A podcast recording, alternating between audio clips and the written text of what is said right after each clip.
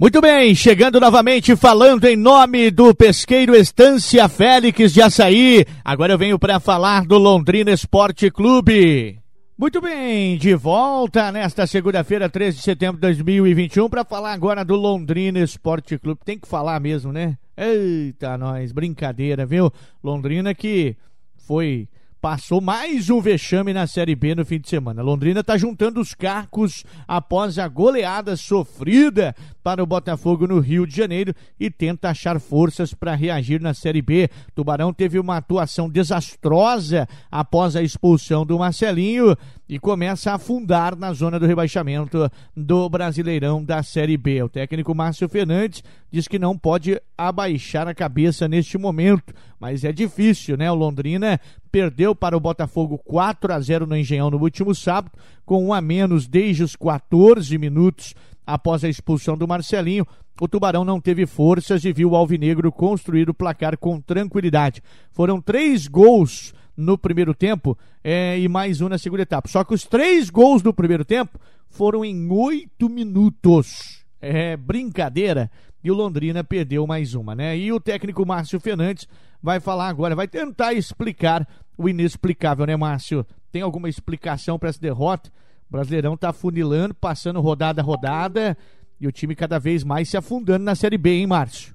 A gente pode falar nos 12 minutos iniciais, até a expulsão, o time estava bem postado, não dando chance ao Botafogo, saindo rápido, né? consequentemente a gente teria chance dentro da partida. Mas após a expulsão, realmente sobrecarregou muito o nosso sistema defensivo. E, e aí, realmente, depois do primeiro gol, a equipe se perdeu um pouco dentro do jogo. E aí culminou com os outros dois gols, né? Então, que a gente leva dessa partida aí é os 12 minutos iniciais. Eu acho que a gente estava no caminho certo. Não, eu não, eu não tirei o terceiro atacante. É, da mesma forma que a gente jogava com o Lucas, a gente jogou com o GC, né? Só trocamos o lado. O Marcelinho era o atacante de, de velocidade. A gente deu uma, uma, uma, priorizada no meio, onde que o Botafogo é, tem as suas melhores ações, uma marcação mais forte, com, com com o Bianchi e com a saída do, do, do, Johnny, que é um jogador rápido, que chega no ataque também.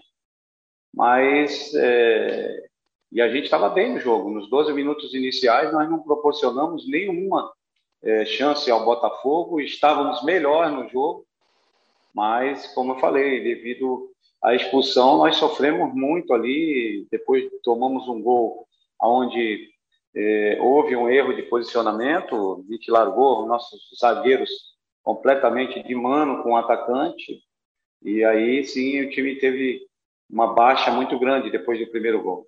Olha, eu acho que nós não podemos é, baixar a cabeça, temos que continuar treinando, dar força com essa equipe que a gente tem que sair dessa situação, né? Não adianta agora a gente começar a achar culpados, momento momento delicado, tivemos problemas para esse jogo, você viu.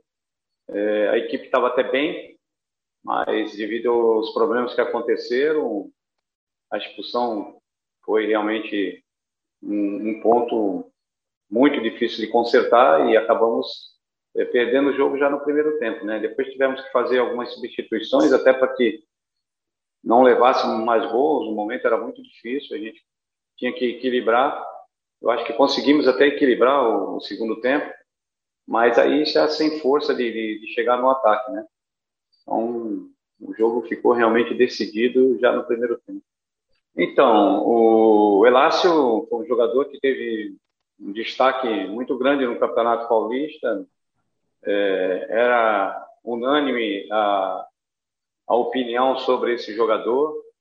É, várias equipes queriam é, contratar esse jogador e nós conseguimos trazê-lo. Ele se apresentou muito bem no treinamento, mas eu acho que, é, voltando a reiterar, né, a expulsão prejudicou ele ali no, no, no seu setor, sobrecarregou a, a nossa defesa e, e aí realmente ele não teve a atuação que a gente esperava. Mas é um jogador que tem, tem condições, demonstrou isso, era o melhor lateral da Série B. Então, é, Claro que a primeira impressão que ele deixou não foi a ideal, mas é um jogador que, é, se você procurar aí é, todos os, os clubes, todo mundo vai falar bem desse jogador, vai, vai reiterar falando que é um jogador que seria muito útil para a gente, né? E vai ser. A gente tem que ter um pouco de calma, paciência, para que ele possa é, adquirir a confiança para ele poder jogar o que ele jogou na Inter de Limeira. Olha, é, alguns jogadores caíram de, de, de, produção, né? A gente vai ter que é, rever, né? Algum, alguns jogadores. Tem outros jogadores que estão subindo de produção. O, o Jean hoje entrou muito bem na partida. O, o Caixa né, vem treinando bem. Então, jogadores que estão merecendo oportunidade e dentro do que é, aconteceu, a gente vai procurar dar oportunidade a quem está melhor no momento.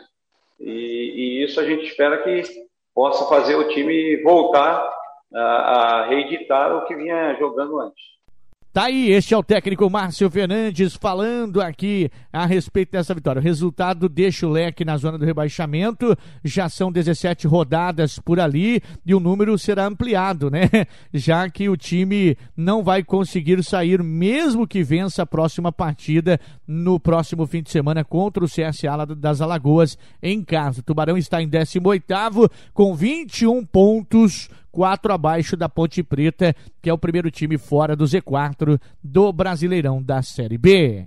Muito bem, essas foram as informações do Londrina Esporte Clube. E eu falei em nome de Pesqueiro Estância Félix. Estamos inseridos na Rota do Paranaturismo como ponto turístico e turismo rural.